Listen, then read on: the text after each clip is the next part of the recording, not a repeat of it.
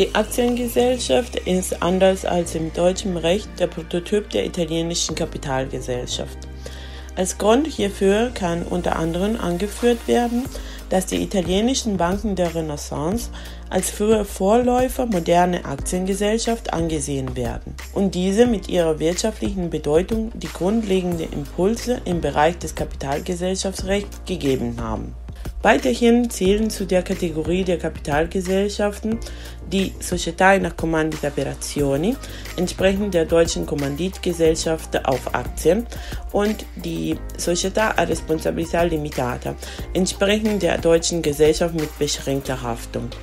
Die Aktiengesellschaft ist mit einiger Rechtspersönlichkeit ausgestattete juristische Person, so dass sie Zurechnungssubjekte von Rechten und Pflichten sein kann.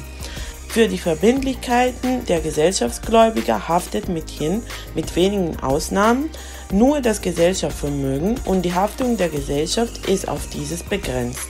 Die Aktionäre haftet auch nicht subsidiär mit ihrem Vermögen, sodass man im italienischen Recht vor einer strikten Vermögensstrengung zwischen dem Gesellschaftsvermögen und dem Vermögen der einzelnen Gesellschafter spricht. Das Grundkapital ist in Aktien zerlegt. Die Aktien stellen die Beteiligung der einzelnen Aktionäre am Kapital der Gesellschaft dar und vermitteln somit deren Rechten und Pflichten. Der Nennbetrag des Grundkapitals zur Gründung einer Aktiengesellschaft wurde in Umsetzung des Regierungsdekrets Nummer 91 aus 2014 durch das Umwandlungsgesetz Nummer 116 aus 2014 von vormals 120.000 Euro auf 50.000 Euro herabgesetzt. Die Höhe des notwendigen Grundkapitals mag ein Motiv darstellen, weshalb Unternehmen die Gründung einer Gesellschaft mit beschränkter Haftung der eine Aktiengesellschaft vorziehen.